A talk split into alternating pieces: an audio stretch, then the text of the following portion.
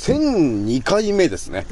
創造船オメガ号宇宙一の免疫力マスター、青木丸でございます。今から話すことは私の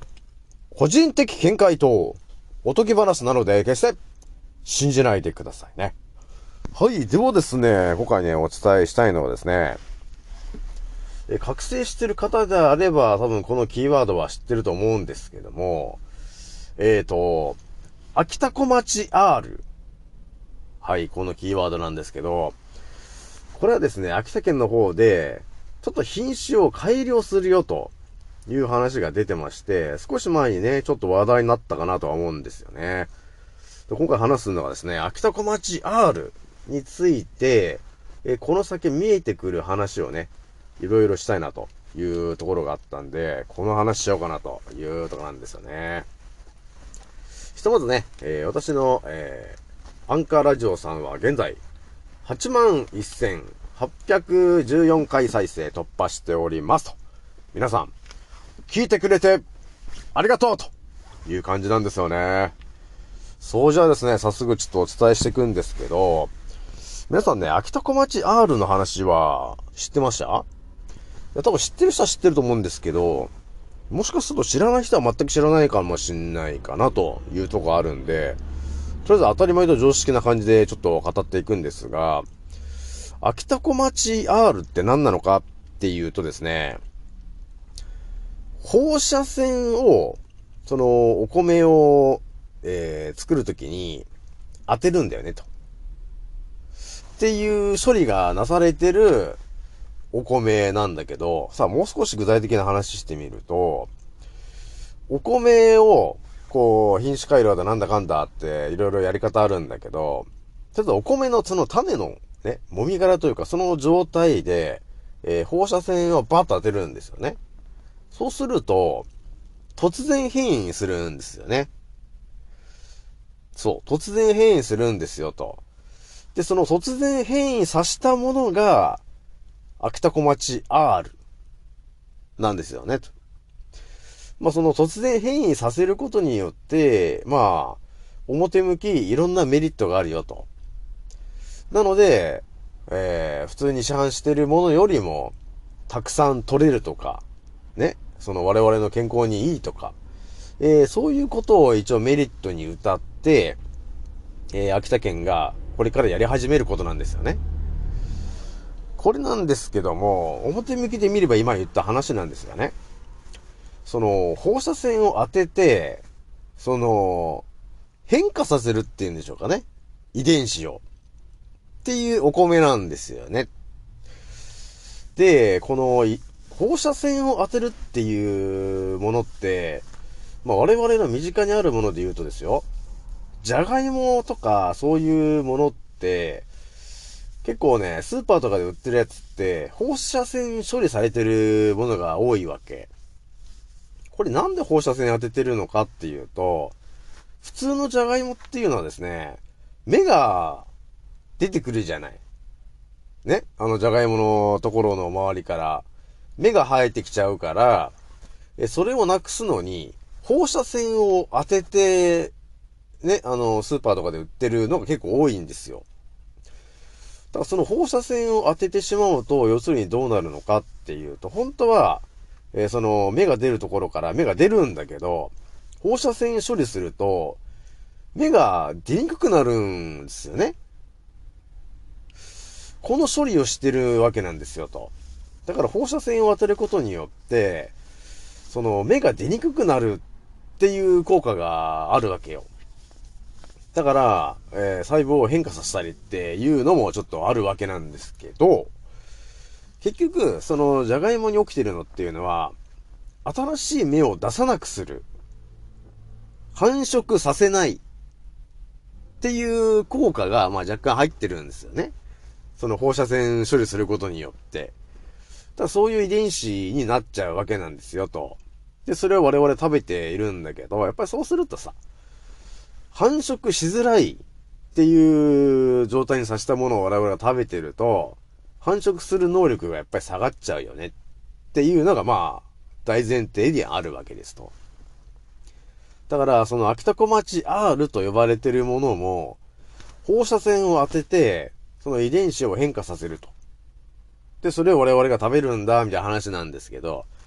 どう考えても、体に良くないよねって。いうのが、もう青木村見えてきちゃったんで、で、あの、結構、覚醒してる方、これやばいんじゃないのって言ってる人は結構多いんですよ。この話題はね。この、秋田小町 R の話は結構みんな言ってんだよね。えー、なので、今日ちょっと皆さんにお伝えしておきたいのが、まずですね、この秋田小町 R っていうのがスタートし始めると、まあこの先何が起きてくるかっていうとですね、日本に存在してるお米たちが多分どんどんどんどんね、その放射線をしてるっていう品種に多分書き換わっていく可能性あるんですよ。秋田、秋田小町 R っていうのがスタートしちゃった時に、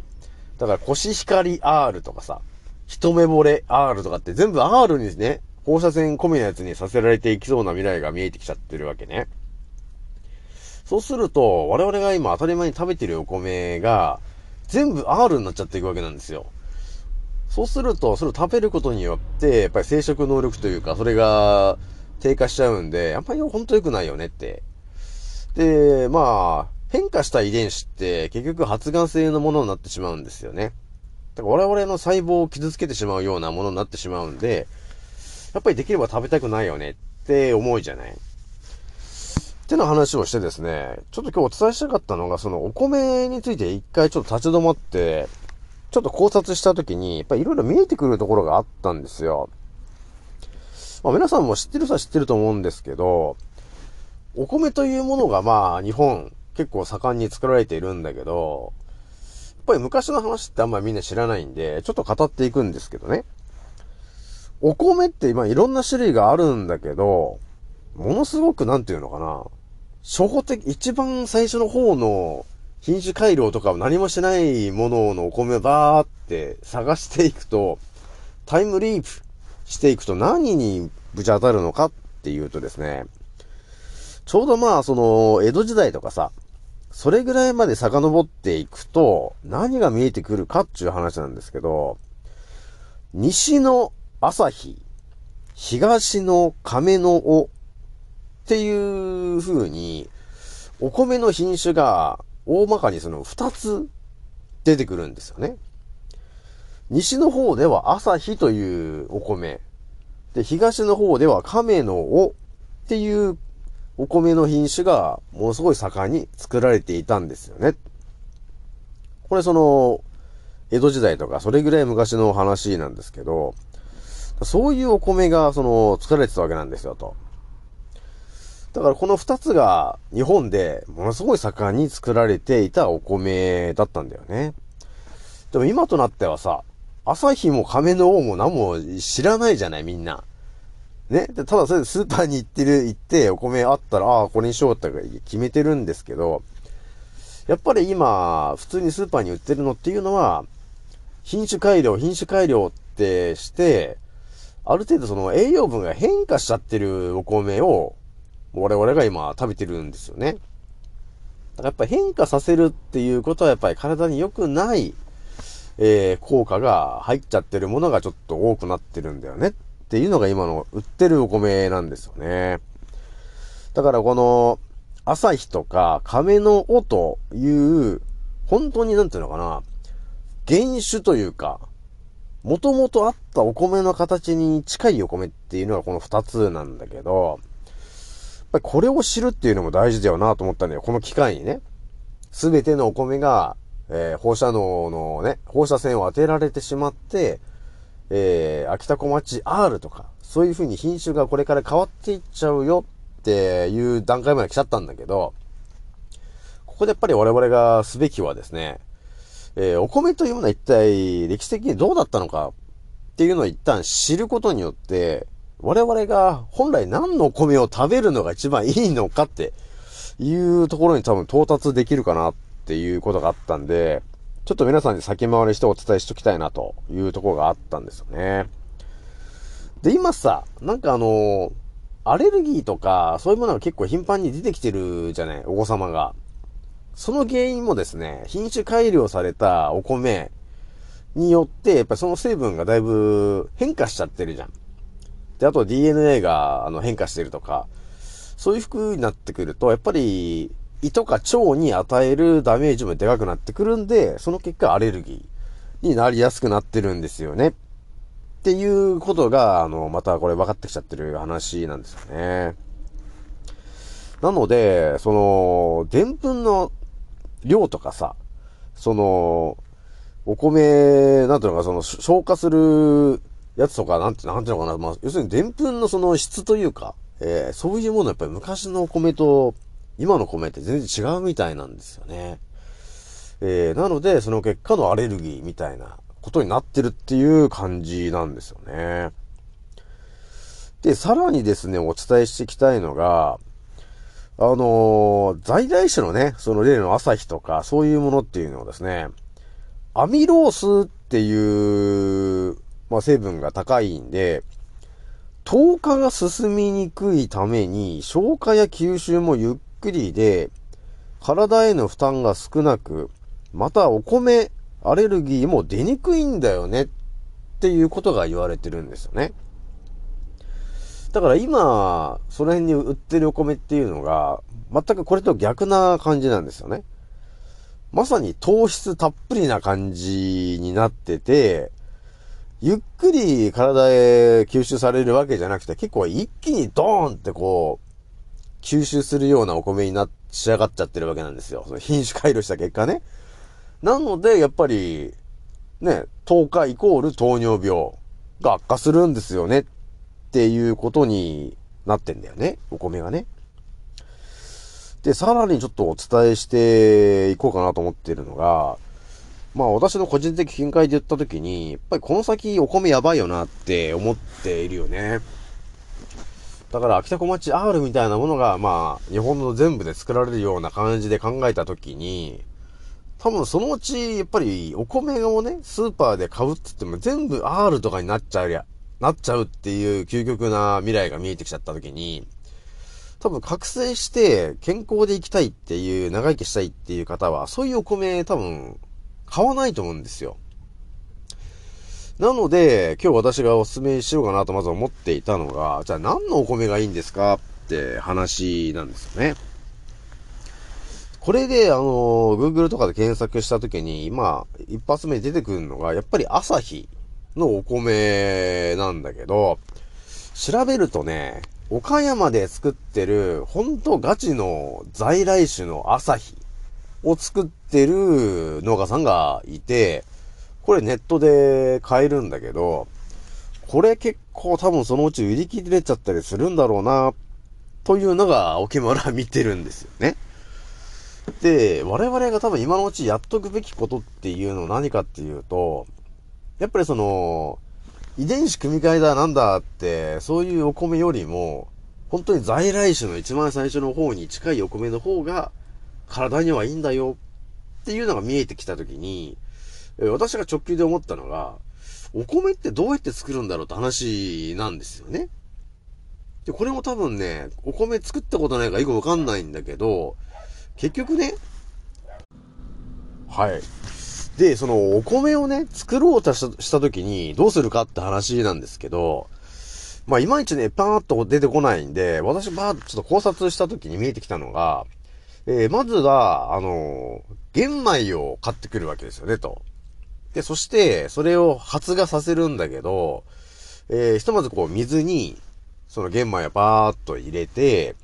で、そこに、まあ、調べると見えてくるのが、なんかこの漂白剤とか、ね、そういうものを入れるとか書いてあったんだけども、私的にはわさびかなんか入れといた方がいいいいのかなと。で、そして水に浸しとくと、要するに芽が出てくるんですね。その20日玄米的な感じで、その玄米から芽が出てきます、と。で、その芽が出てきたやつを、今度は、えー、軽くこう、えー、土か何かにこう、ちょっと入れといて、で、芽が出るのを待つ。みたいな流れなんですけど、いやこれも、あのー、我々もね、やろうと思うと結構できるんだなというのがあるんだよ。だからまずは玄米を用意して、で、それをまあ、10粒、20粒ぐらいを水に浸す。で、そこで水が腐らないように漂白剤だったりとか、まあ私で言ったら漂白剤あんまり入れたくないんで、わさびとか入れといて、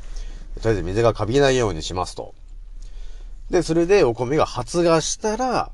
えー、とりあえずあの土にちょっと入れて、えー、もう少し成長するまで待つと。で、そうすると、ジュルジュルジュルっとこう、このお米のね、えー、芽がこう、バーっと上に伸びてきて、で、最終的にその、お米のね、えー、苗みたいな感じになるんだよね。で、そんぐらい育ったらやっぱり、えー、本当のね、えー、泥を作ったようなところに、まあちょっといい感じで感覚的に植えていって、えー、で、太陽光に、太陽に当たるようなところに置いといて、みたいな感じですよね。こういうのがやっぱり、ね、あの、知ってるか知らないかなんですけど、いや、ほんと究極の話だけどね、お米が食べれなくなるっていう未来もあるよなと思った時に、やっぱり、その在来種の玄米を買っといて、冷蔵庫に保管しとくと。で、そういう風にしとくと、とりあえず、あの、保管ってか保存できるらしいんですよね。冷蔵庫で冷やしといて。ね。冷凍庫じゃなくて冷蔵庫ね。で、そこで、よし、ちょっとお米やってみようか、つって、まあ来年の大体こうあれじゃない ?6 月とか、なんか5月とか、そんぐらいでこう植え始めるじゃないですか。だかそのタイミングで、こう、家でこう、やり始めて、家のどっかの部屋の一角でお米をこう自分で作ったりとか、っていう未来もちょっとゼロじゃないよなと思ってんですよ。多分ね、この放置しとくと、お米が気づいたら、多分在来種が全部消えちゃって、R だけになってるっていうのが多分、この先の未来だと思うんですよ。で、あの、種苗法とかさ、あの、法律ももうすでに変わっちゃってるんで、多分自分で、その、水田とかどっかなんか土地買ったりとかして、そのお米作ったりとかするじゃん。で、それで販売するっていうのも本当許可が多分厳しいと思うよね、この先の未来は。多分下手したら秋田小町 R 的な放射線が、を当てたようなお米じゃないともう販売できませんとかね。えー、そういうことになりかねないんですよ。だからそうなった、そうなる前に我々がやっとくべきって言えば、今のうちに在来種のお米の玄米を、えー、買っといて、とりあえず冷蔵庫にしまっときますと。で、えー、徐々にね、えー、作る量を増やしていって、えー、食べれるだけちょっと作っていくのがいいのかなと、いうとこがあるわけよ。だから自分が作ったやつを、またそれをね、売るとか、そういう風にやっちゃうと、また国が目を光らしてるんで何やってんですかみたいな話になる未来だから、法律変わっちゃってるんで。だから下手したらって、種を畑に植えただけでも怒られるっていう未来が待ってるんですよね。だからいかにして、こっそりとお米を作るかっていうのはそういう状況ですよね。だからベランダでちょっとやっていくとか、部屋のどっか、もう一つの部屋はもう、お米の部屋にしようとかね。え、それぐらいな究極な感じな多分未来なんだろうな、っていうのがちょっと見えてきちゃったんで、とりあえず今日はね、あの、お米の歴史と、あと米の、お米のざっくりとした作り方、ね。ちょっとお伝えしておきましたと。じゃあ今日はね、これぐらいにしておきます。次の音声でお会いしましょう。またねー。